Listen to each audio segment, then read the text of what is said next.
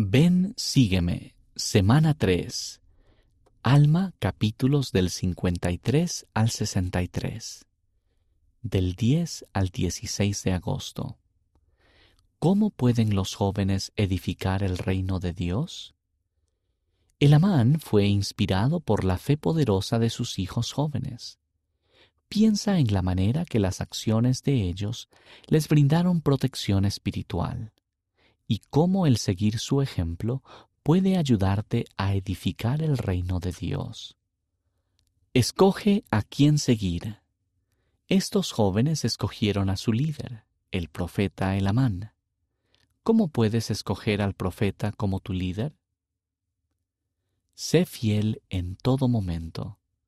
Estos jóvenes se mantuvieron en todo momento fieles a cualquier cosa que les fuera confiada.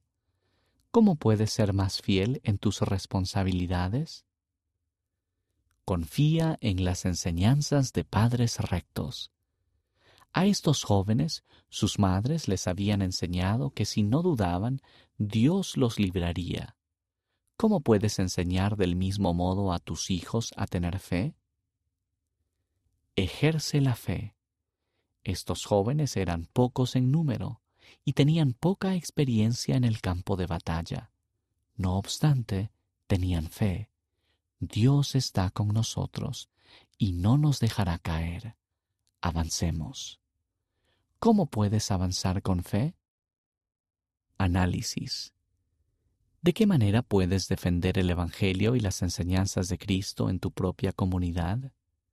¿De qué manera puedes ayudar a los demás a hacer lo mismo?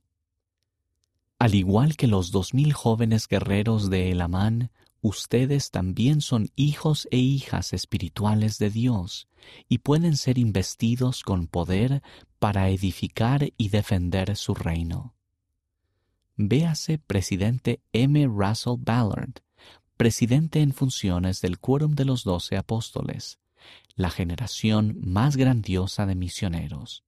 Liaona, noviembre de 2002, página 47.